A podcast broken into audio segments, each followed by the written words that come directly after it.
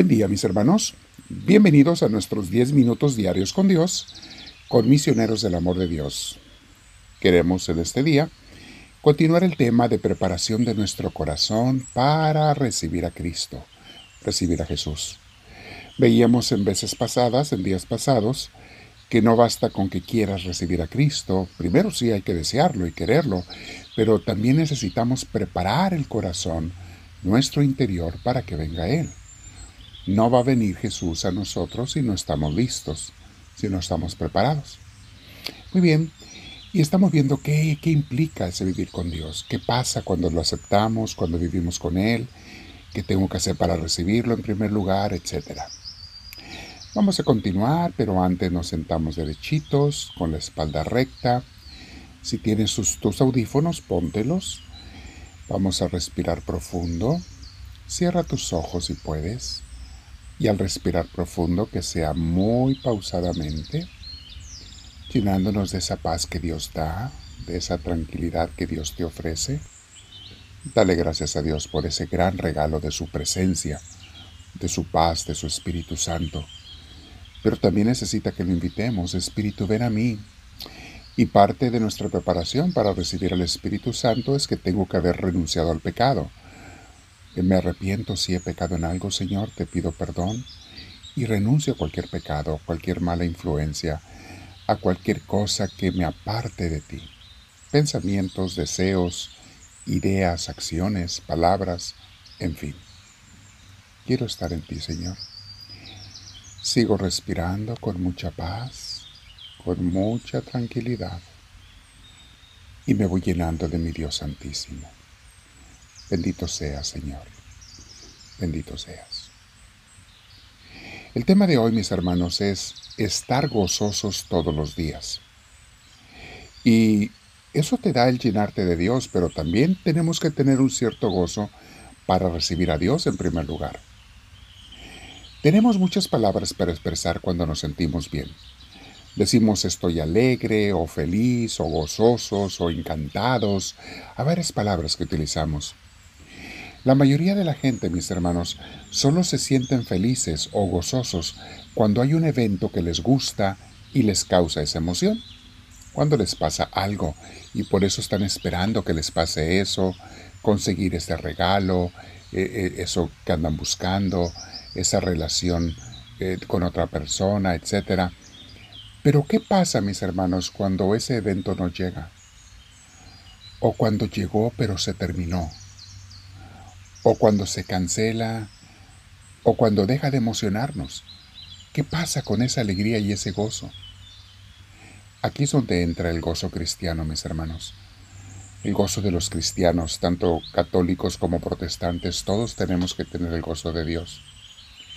El gozo cristiano no está basado en un evento momentáneo, mis hermanos, en algo que estoy viviendo ahora y pronto se acabará, sino en un evento que tiene consecuencias eternas, que tiene una vida eterna, como es el descubrimiento de Dios y una relación íntima con Él.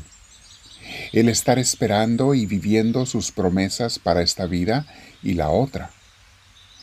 El gozo cristiano, mis hermanos, se da en cada mañana descubrirlo de nuevo a Él y saber que todo lo que haga en el día será con y para Él para fincar su reino en mi corazón y en mi vida y en cuanta gente yo pueda hacerlo.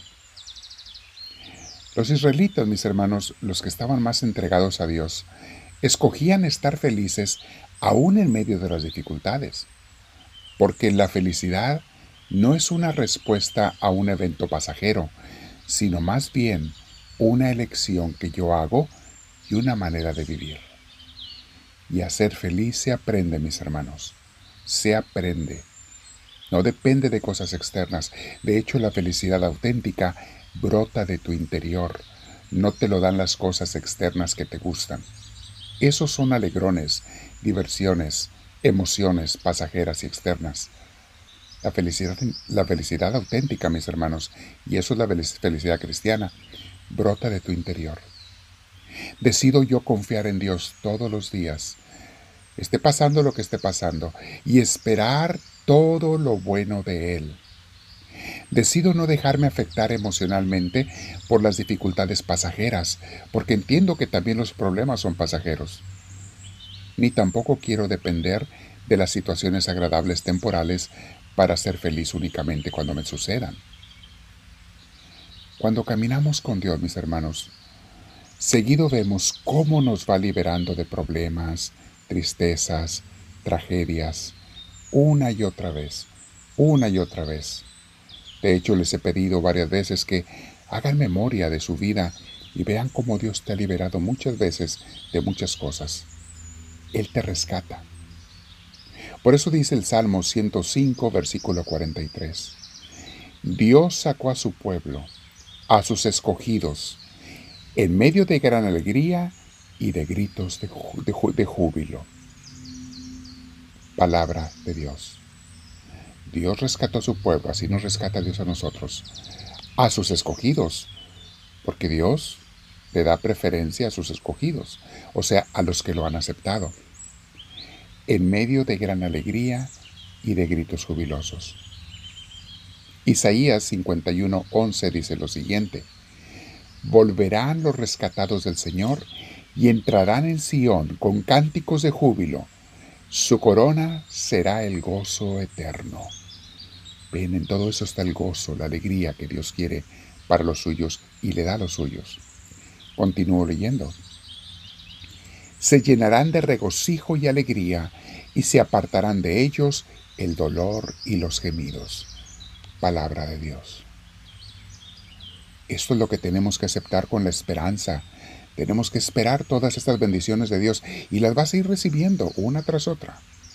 A veces pequeñas, a veces grandes, pero Dios te va llenando de su júbilo, de su gracia, de su amor.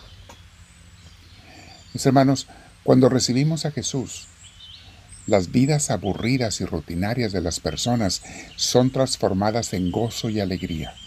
Gente que vivía aburrida, ahí estábamos muchos de nosotros, cansada de la vida, de repente al empezar a caminar con Dios nos cambia todo el panorama y nuestra vida tiene sentido y nos levantamos con alegría cada mañana y nos vamos a dormir cansados pero contentos y felices, satisfechos.